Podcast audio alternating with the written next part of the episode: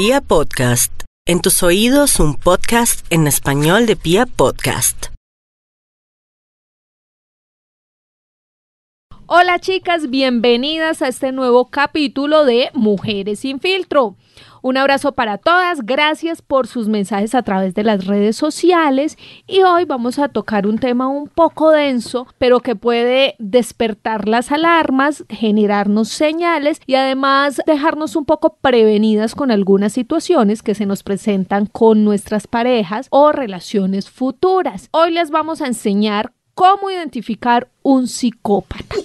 Y para eso tenemos de nuevo por aquí a la doctora Sandra Herrera. Hola Sandra. Hola Joana, gracias de nuevo por la invitación. Qué chévere estar contigo acá de nuevo. Bueno Sandra, hoy les traigo una historia muy particular de una chica que se llama Natasha. Natasha nos va a compartir poco a poco lo que le sucedió con su pareja que finalmente resultó siendo un psicópata. Aquí va el primer audio de Natasha. ¿Cómo conoció a este tipo que en muy poco tiempo se convirtió en su verdugo? Yo conocí a este personaje en mi oficina. Yo trabajaba en un lugar donde hacíamos diferentes tipos de terapias alternativas. Él había solicitado una cita conmigo y así lo conocí. Después de que, de que nos conocimos en mi oficina, eh, él siguió eh, siendo un cliente frecuente y empezó a recomendar mi trabajo y el trabajo de mis compañeros con otras personas. Eh, así que bueno, digamos que nos hicimos eh, más que más que un cliente se convirtió como en un amigo y dentro de esa relación de amistad pues él me mostró lo que lo que él quería que yo viera se mostraba como el hombre más maravilloso del mundo como el hombre más amoroso, eh, creyente en Dios, altruista, porque es el, el, director de la ONG de educación más grande del país. Hablaba de, Dios y de la Virgen todo el tiempo, de hecho tenía un altar enorme lleno de imágenes y, le gustaba mucho ir a, a la Virgencita de la Rosa Mística, la de la Guacatala. Su fervor hacia sus hijos era impresionante porque todo el tiempo estaba hablando con ellos por teléfono y diciéndoles cuánto los amaba. Y su discurso, su discurso sobre el amor, la familia, Dios, ayudar a los demás, era impecable. Y siempre me decía Natasha, la gente le toca muy duro y uno tiene de alguna manera que ayudar a las personas. Entonces yo veía todo eso y yo decía, wow, qué hombre tan increíble, qué hombre tan interesante. Y en algún momento, luego de varios meses de estar viendo como este personaje y todo lo que él quería que yo viera, eh, me dice que yo le gustaba mucho. Yo decía, esto no puede ser cierto, que yo tenga la suerte de que este hombre se haya fijado en mí. Y bueno, pues allí empezó el romance más torrido de mi vida. Fue una cosa bastante llena de aventura, adrenalina, muy intenso. Eh, en pocos días eh, yo estaba envuelta en una burbuja bombardeada de amor las 24 horas del día, con serenatas, con flores, con chocolates, con regalos, con peluches, con atenciones, con cartas, con canciones, con todo lo que se puedan imaginar en cuestión de muy pocos días, muy pocas semanas. Y yo decía, wow, no puedo creer, no puedo creer y y bueno, no solamente el, bombardeo de amor, sino cómo se acercó a mi familia, esto, cómo se, me presentaba de una manera orgullosa que estaba saliendo conmigo y demás. Todo eso, eh, por supuesto, hizo que yo dijera, esto es una lotería, me gané la lotería con este hombre. Se ganó la lotería, según Natasha, pero ella no sabía lo que se le venía pierna arriba. Sandra, hay varios indicios para mí con esta primera historia que cuenta Natasha. Primero, el tipo muy camandulero. Eso es como rarito, ¿no? Segundo, detalles. No sabe los problemas que yo he tenido a nivel terapéutico con esa palabra camandulero. Mi experiencia ha sido bien negativa. Imagínese, ya Pero amo a. Dios, ¿no? Sí, claro. O sea, claro. pero es el tema de la excesividad. ¿no? Exactamente, todo tiene su límite, ¿no? Segundo, regalos excesivos. Y tercero, otra cosa que me causa mucha curiosidad. Uno puede ser muy altruista, pero no tan exagerado como dice Natasha que era este personaje, porque según ella, fuera de micrófonos, Natasha también nos cuenta que el tipo era de los que a todo el que veía en los semáforos le daba dinero y siempre le decía, mira, es que esto es lo que hay que hacer. O sea, como dando ejemplo, ¿no? Como calificándose excelente. No sé qué pensar de eso. Bueno, ahí hay tres variables importantes, ¿no? Pero un punto en común y es el exceso. O sea, lo que pasa a la media, ¿no? Mira, ahí hay una realidad y es que cuando nosotros nos gusta a alguien eh, y estamos en esta etapa del enamoramiento, uno es detallista, ¿sí? Y uno quiere eh, de alguna forma agradar a la otra persona, complacerla en lo que le gusta, ¿sí? Pero hay un tema que raya exceso, ¿sí? Y es como el tema de querer tú vender una imagen de perfección. Sí. Ah, normalmente eh, las personas que, que son demasiado eh, arraigadas, es que yo no llamaría espiritualmente, sino al fanatismo. Sí, claro. Creo que raya ya no el tema de crecimiento espiritual, sino al fanatismo. Creo que de alguna u otra forma es un comportamiento anormal. Sí, yo considero que en terapia lo he vivido, desafortunadamente eh, he tenido muchos problemas por el tema del camandulero, sí, porque creo que es a Dios rogando y con el mazo dando, y yo creo que la espiritualidad se vive por dentro y en tus acciones sin demostrarle a nadie. ¿sí? Sí. Entonces yo creo que hay tres cosas importantes ahí. Una, eh, que él, él la conoció en un espacio donde ella era vulnerable y de así fuera la terapeuta, ella se desnudaba su alma y le daba estrategias a él para eh, de alguna forma estar mejor. Eso no quiere decir que él no la admirara. ¿sí? O sea, vamos, a, vamos como por partes, ¿sí? La segunda, creo que los excesos ella debió pedir, como ponerle freno y decirle, oye, mira, ya no tantos regalos, paremos, y en ese momento darse cuenta si el tipo estaba con ella comprando cariño o realmente sí quería estar con ella, porque eso puede pasar en una relación, que tú eres muy detallista y, y una de las parejas le dice a uno, oye, no, ya párale a los regalos que yo me siento como incómodo o incómoda, tú uno dice, ah, bueno, listo, listo, pero entonces hagamos otras cosas y pasemos Sí. la bacano, ¿sí? Entonces, ojo con eso. Y tercero, creo que ella se dejó deslumbrar de él.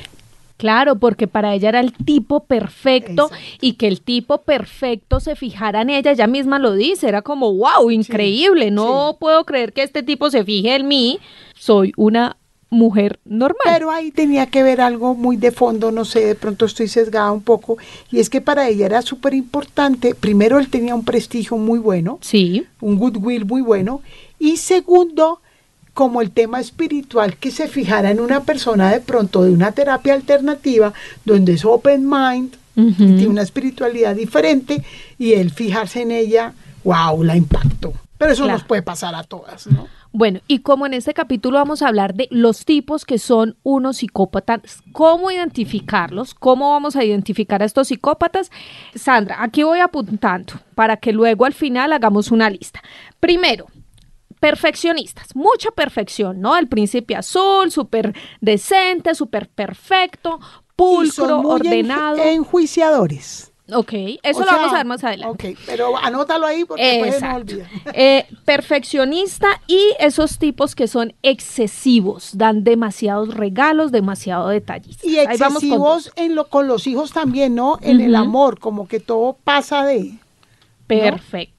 Bueno, vamos a seguir escuchando a Natasha, que es una de nuestras mujeres sin filtro. Después de unos eh, meses de, de relación nos fuimos a vivir a Pereira y más o menos a los 15 días de estar allí empezó mi infierno, pero fue de una manera muy lenta y muy sutil, yo realmente no me, no me di cuenta. de lo que estaba pasando. Eh, pero poco a poco se le empezó a caer la máscara enfrente mío, ¿no? Porque no, todo lo que hacía lo hacía cuando estábamos a solas, enfrente de la sociedad, de la familia, los amigos. Pues seguía siendo el príncipe azul de siempre, pero en la intimidad y en la soledad mmm, se convirtió en el ser más monstruoso y despiadado que yo haya podido conocer en mi vida. Comenzó con comenzó con cosas muy sutiles como yo no dije eso, eh, eso no pasó, eso no fue así. Y de ahí se empezaron a, desprender una serie de, de, maltratos, de humillaciones, de culpabilidad, eh, de hacerme sentir el peor ser sobre la faz de la tierra de llegarme a convencer que estaba loca, que era esquizofrénica, de alterar el entorno para enloquecerme, de esconderme las cosas y luego aparecían, de drogarme, de, violarme, de fingir que estaba de viaje para luego entrar en, la, en casa de noche. Yo me quedaba sola. Era una casa muy grande porque era una casa finca y se escondía para hacer ruidos y y hacer que yo entrara en pánico. Bueno, finalmente logro escapar, logro escapar de allí después de mm, un año de estar conviviendo con él. Y pues después de eso me di cuenta mm, a través de un video de YouTube que estaba con un psicópata. Fue bastante fuerte, bastante bastante duro, muy duro poder recuperarme en todos los aspectos porque estaba totalmente destruida, sin, sin dinero, sin amigos, sin recursos, sin nada. Que, bueno, era terrible terrible todo lo que me estaba pasando. Sandra, ya escucho lo que pasó después. Este tipo empieza, la invita mejor a que vivan juntos, la relación pasa muy rápido, como ella misma lo cuenta, se van a vivir juntos, se va a vivir juntos junto al hombre perfecto para ella, se va a vivir junto al hombre perfecto, al príncipe azul, a la persona que había idealizado, y de repente el tipo en tan solo 10 días cambia la empieza a tratar mal, empieza a hacer cosas para que ella crea que está loca, empieza a generarle miedo, temor, angustiarla. ¿Cómo podemos analizar este personaje? Yo considero que él, eh, él ya tenía un modo operandi de hace tiempo. Ay, yo pienso que, y les aconsejo a todas, hay que averiguar sus antecedentes y por qué se divorcia. O sea, porque no le funcionó su relación. No nos podemos meter en relaciones sin saber cuál es la historia, ¿sí? Y por qué se separa. Porque cuando uno se separa es porque hay una historia de atrás, así sea que tú te desenamores o te sean infiel o sea que tú decidas separarte, hay una historia de atrás y hay que mirar.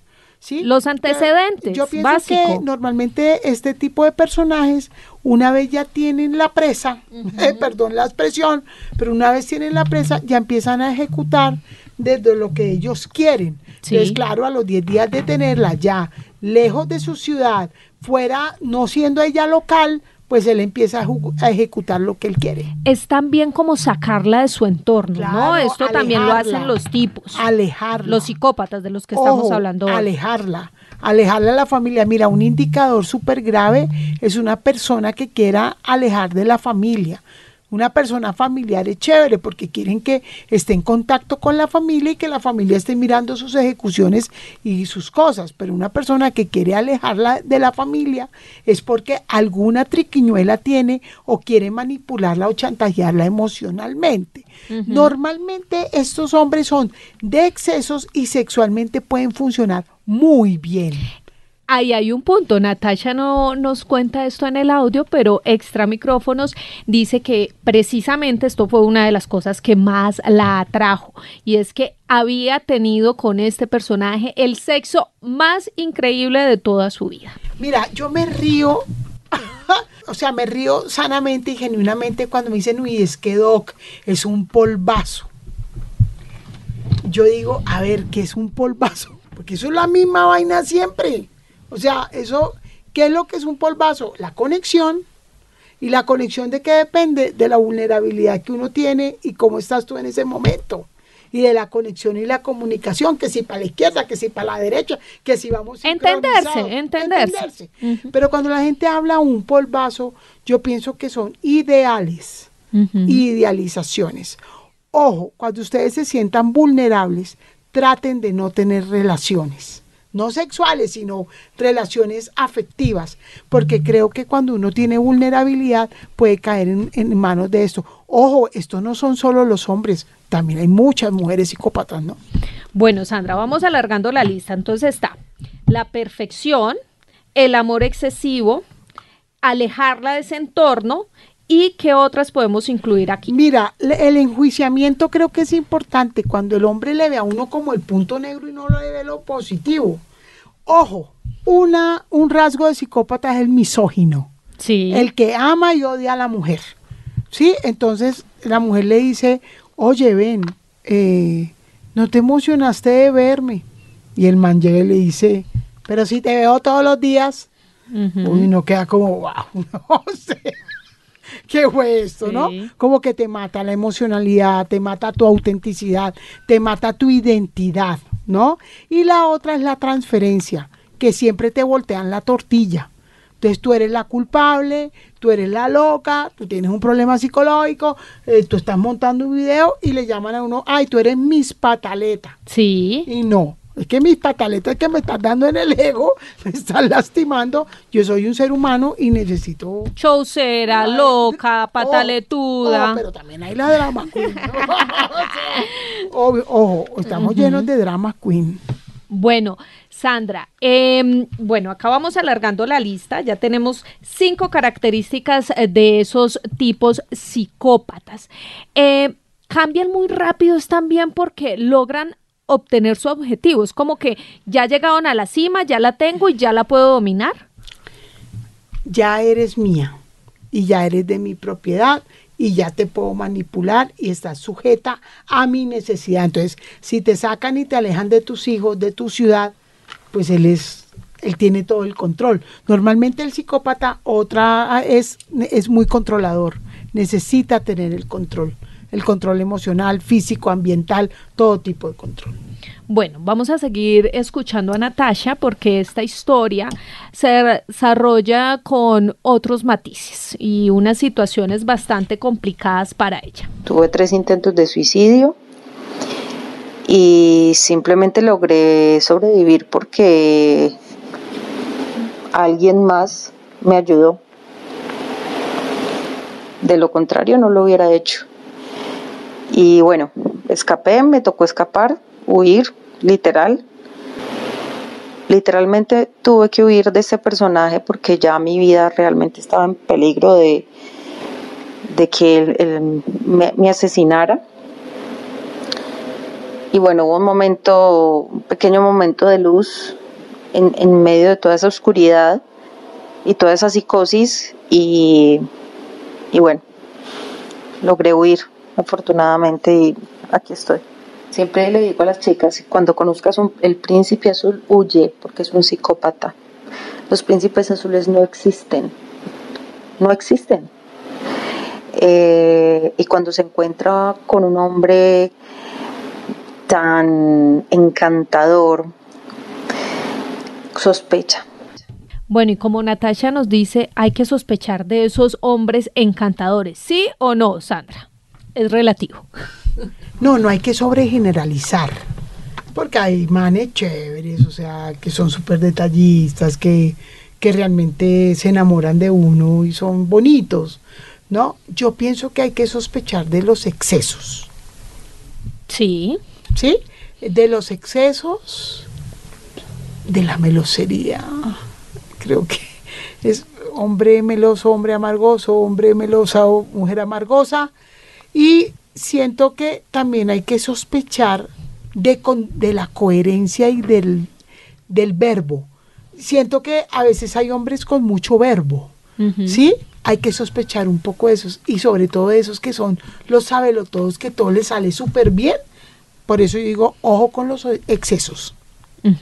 Bueno, y escuchando esta historia, este último audio de Natasha, ¿qué otra característica agregamos a nuestra lista para detectar psicópatas? Yo pienso que hay que detectar eh, una, una característica que podemos detectar, es como la perfección. ¿sí? Ya la habíamos nombrado. Ya la tenemos aquí en nuestra lista. Eh, la otra que podemos nombrar, el que no se equivocan, ¿sí? El que siempre, de alguna u otra forma, todo lo que hacen es perfecto y todo es ejemplo de vida. Ojo con eso. Sí, creo que esa es la palabra, como la necesidad de ser ejemplo de vida y de querer marcar huella. Claro, porque recordemos que Natasha nos contaba que él maneja una fundación muy importante, que hace un trabajo, entre comillas, altruista. Humanitario, solidario. Exactamente, entonces ahí va otra señal. Bueno, yo quisiera compartirles a ustedes y a usted, Sandra, unas características que nos ayudó a entender nuestro amigo Edwin Olaya. Yo quiero decir algo, ojo, chicas, y es muchas veces nosotros tenemos patrones y comportamientos que hacen atraer este tipo de vivencias. Es muy importante tener un autoconocimiento de sí mismas, pero no solo de lo que alumbramos, sino también de lo que nos oscurece, porque creo que en la parte que nos oscurece es donde está el peligro de nosotros entrar en este tipo de dinámicas. ¿no? No solo es la culpa de él, también nosotros de alguna forma tenemos un imán que atraemos y a veces somos testarudas y tercas y se nos olvida la parte intuitiva, ¿no?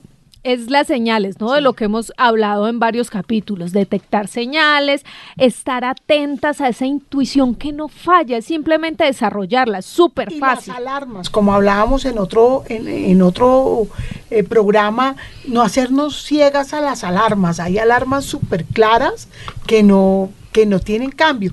Ojo, cuando vivamos con él, las cosas van a ser más graves que cuando no vivimos. Claramente. Y cree que casándose y yéndose a vivir con el man solucionan los, problemas. Exacto. Pero bueno, vamos a escuchar a Edwin Olaya. Edwin Olaya es psicólogo, es perfilador criminal ah, y nos ha dado tres señales o tres tips para estar atentas y alejarnos eh, de esos psicópatas. Hola a todas, mi nombre es Edwin Olaya, soy psicólogo y analista de comportamiento criminal y estoy acá para contarles algunas señales que pueden indicar que tu pareja es un psicópata. Así que presta mucha atención porque lo que estaría en juego no es más ni menos que tu bienestar psicológico, tu bienestar físico hay tres aspectos que considero muy importantes en el comportamiento de un psicópata en una relación de pareja y es su capacidad para manipular y engañar. Quisiera decir que mentir, engañar, manipular son prácticamente talentos eh, innatos y naturales para los psicópatas. ¿Y cómo se ve esto en la relación de pareja? Cuando empiezan los engaños, cuando incluso empieza a hacerte desconfiar de lo que tú has vivido y empiezas a creer que los únicos hechos que son ciertos y la única verdad que es verdad es lo que él cuenta. Empiezas a desconfiar de ti misma y de lo que percibes, que incluso puedes tener sospechas de algo, pero tal es el discurso enrevesado de estos personajes que terminas creyendo que quien está mal eres tú. Está que el psicópata nunca asume la responsabilidad de sus actos. Siempre termina acusando a su pareja de lo que pasa, de lo malo que pasa.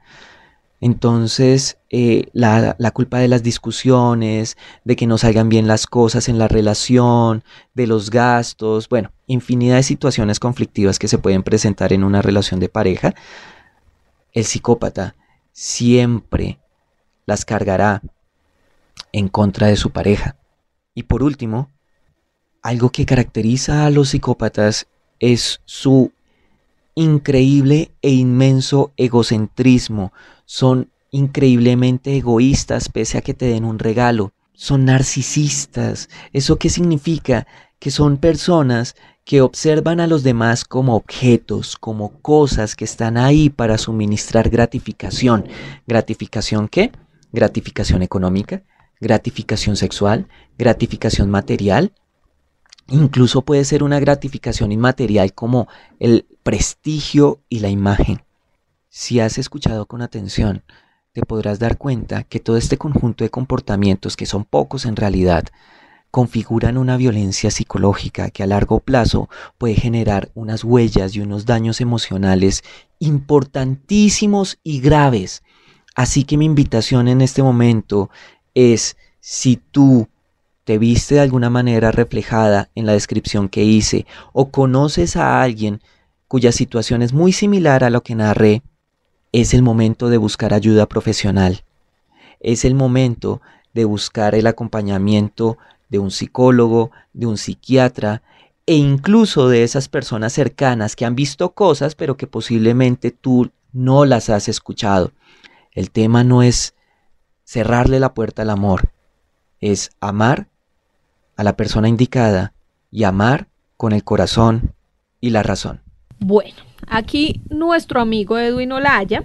chéverísimo. Sí, sí, Edwin es muy bueno y nos ayuda acá un poco también a entender todos estos comportamientos eh, o perfiles que, de los que vamos a hablar a lo largo de estos audios, de estos podcasts. Y nos regala varios daticos para añadir aquí a nuestra lista. Los tipos que engañan, que mienten, son psicópatas. También nos habla de esos que no asumen la responsabilidad de sus actos, sino que le echan la culpa al otro. Y nos habla de esos egocéntricos y narcisistas. Sí, yo creo que es importante el tema. Yo añado algo en Edwin y es el chantaje emocional. Cuando tú tienes una relación donde el chantaje emocional es como un mecanismo, una dinámica. Cuando a ti te chantajean es porque tú chantajeas. Y ahí viene la manipulación, ¿no? El chantaje tiene que ver como si tú me das, yo te doy, ya no te quiero porque tú no me das, como ese tipo de cosas, ¿no? Y la otra que yo añado es el tema de sabotearse, ¿no? Uno muchas veces está en relaciones donde también uno tiene unas recompensas y uno mismo se sabotea.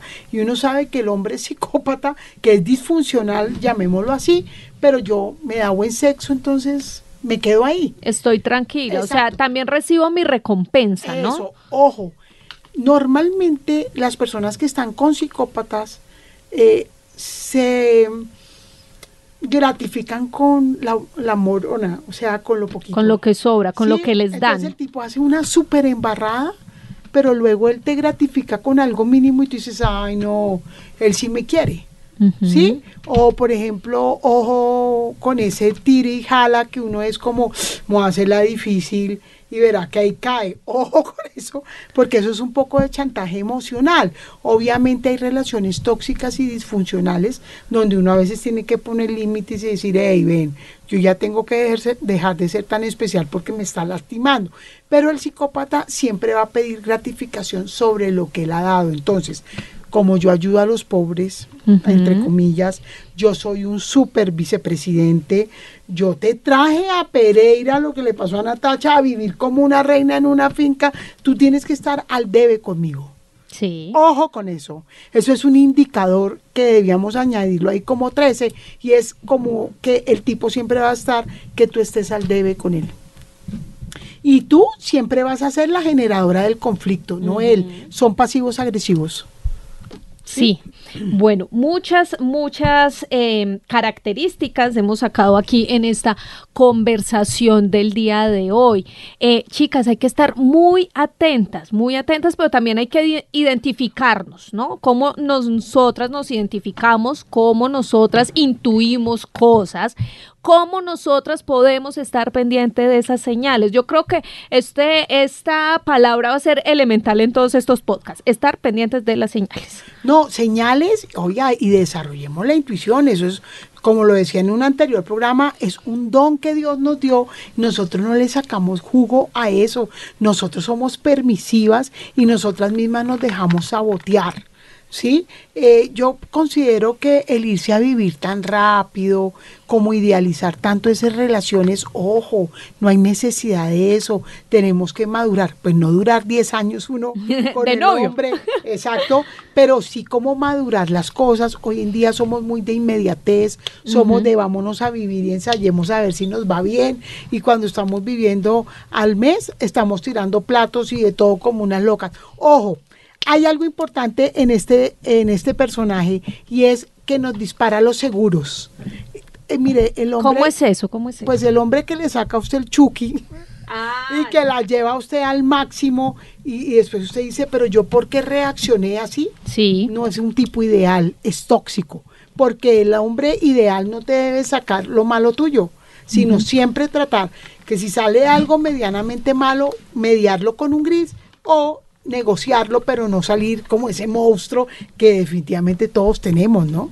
Bueno, Sandra, y uno esa palabra psicópata es tan fuerte y generalmente, o por lo menos yo siempre eh, la relaciono con miedo, con temor, pero sobre todo con ya el punto final que puede ser un maltrato extremo o incluso eh, la muerte.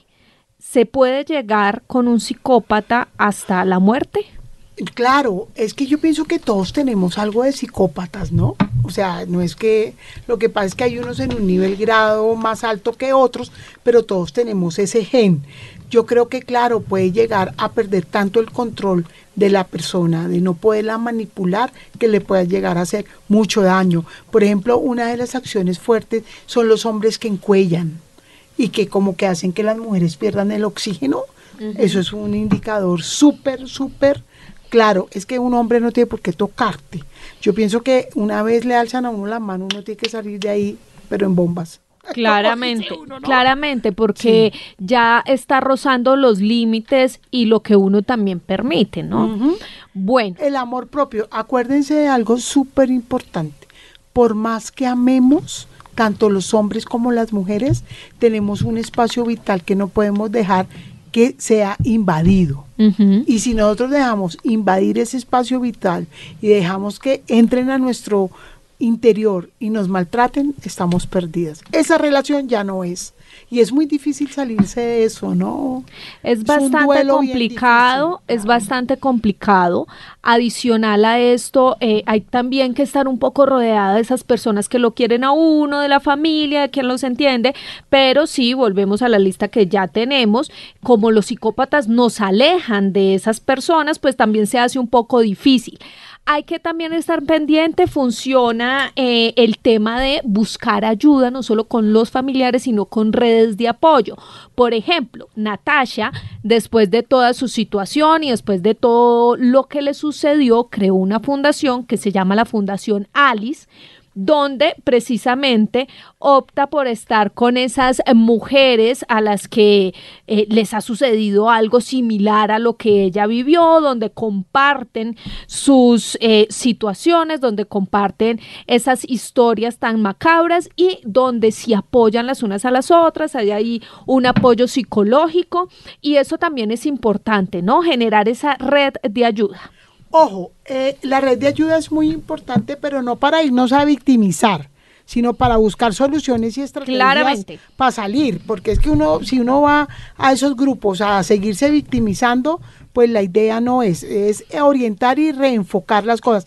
Ojo, no les dé miedo hablar, denuncien, si no quieren eh, hablar con su familia porque la mamá le dice a uno, se lo dije, mi hija, usted no me escuchó, busquen profesionales que hay gente muy bien preparada para poderlos orientar. Eh, Natacha hizo algo bien y fue salirse de, de esa hábitat, gracias a Dios salió bien de ilesa, digamos, viva, porque creo que emocionalmente quedó vuelta a nada. Normalmente este tipo de relaciones te dejan seca de Acabada. Mm. es un desierto. no hay emociones, no hay sentimientos, económicamente también quedas vuelta a nada, es como un renacer. Entonces, cuando tú decides renacer, tienes que renacer cortando esos patrones generacionales que tú traes que están atrayendo ese tipo de personajes. Yo vuelvo e insisto en eso, Joana. Sí. Que nosotros tenemos conductas que hacen que pues atraemos de alguna forma esos personajes. Yo pienso que tenemos que quitarnos de la mente el yo me merezco. Ay, no, es que tan lindo me cocina. No, pues chévere que te cocine, pero no es que te lo merezcas, sino que pues eso es parte de, sí, pero uno a veces se deja comprar por eso, por un regalo, nunca me han dado una flor y qué chévere. Ojo, por ejemplo, con esos hombres que te empiezan a abordar con, como con regalos excéntricos, ¿no? Entonces te mandan como como un detalle de flores y tú vas y averiguas porque todas las mujeres averiguamos cuánto vale y vale medio millón de pesos. Y uno dice wow cómo se va a gastar eso pues ni que ¿sí? entonces ojo con ese tipo de cosas porque esos son indicadores clínicos que uno muchas veces minimiza. Eso es mejor el sencillito el tranquilo y sobre todo el sensato y con sinceridad no porque fíjate que hay otra serie de psicópatas que mientras tú tienes plata están contigo y apenas tú tienes una crisis económica te van. Salen volando. Esa es otra forma de ser psicópata. ¿Sí? Entonces yo pienso que hay varios tipos y varios grados, ¿no? Ok, bueno, hoy estamos enfocados en la historia de Natasha, que es una mujer que nos habla abiertamente, una mujer sin límite, una mujer que viene a contarnos su historia de la que salió pues de alguna manera bien librada, pero que muchas otras quizás no con las no le ha sucedido lo mismo. Hoy estamos compartiendo la historia de Natasha, una mujer sin límite, que nos habla y nos cuenta lo que le sucedió a ella. Afortunadamente salió bien librada, pero muchas otras no salen bien libradas, al contrario, eh, hay muchas historias todos los días de estos hombres, de estos psicópatas, de estos hombres que abusan de nosotros, a los que estamos ahí doblegadas. Por eso, eh, Sandra, aquí está la lista final. Entonces, si ustedes detectan las siguientes características en su personaje, bueno. ¿Te parece? Bueno, Porque aquí yo vamos. creo que cuando vayamos en el décimo ya no se van a bueno, vamos a coger cinco. Perfecto. Cinco señales para que usted identifique un psicópata y salga huyendo, volando de ahí. Los excesos. número uno. El que te enjuicia. Número dos. El que te transfiere eh, problemas patológicos. Número tres. Em, ay, el que siempre tiene la razón. Eso es clave el, que te tiene siempre la razón y te maneja chantaje emocional. Unamos esas dos. Sí, el egocentrista y narcisista. Elemental, ¿no? Sí, total. Ojo, todos los hombres son egoístas y narcisistas, ¿no? Todo es un nivel. Los excesos creo que es el saboteo. Bueno, y una última, una última, Sandra. Mm. uy, yo pienso, ay, ese que mm, el controlador. Sí, sí, sí, sí. O sea, eso es un riesgo muy fuerte. Exactamente. Bueno, chicas, pues gracias Sandra por compartirnos estas historias. Yo les voy a compartir a través de mis redes sociales otras de estas 14 características que sacamos. Recuerden que siempre hay que buscar ayuda, siempre tenemos que rodearnos de personas que nos ayuden abrir los ojos, a quitarnos la venda y poder encontrar respuestas y ayuda, amor, corazón. Y reconocer, porque es que a veces nos sentimos que somos todos y que somos autónomas y autosuficientes, y eso hace, y algo súper importante, lo que no les dé bienestar, chao. Hay que salir huyendo, chicas. Que quedar en lo que no nos da bienestar. Bueno, Sandra, muchas gracias. Recuérdenos sus redes sociales. Eh, arroba Sandra Victoria Herrera es Instagram. Eh, ahí encuentran pues lo que he venido haciendo y algunos mensajes diarios que les pueden ayudar a dar esa vitamina y fuerza para salir adelante. Bueno, chicas, si se identifican con este caso, las invito a que envíen sus comentarios, a que me escriban a través de mi cuenta de Twitter arroba Arenas o a través de Instagram Joana Arenas Bedoya. Nos vemos en otro capítulo de esto que es Mujeres sin filtro. Chao, chao.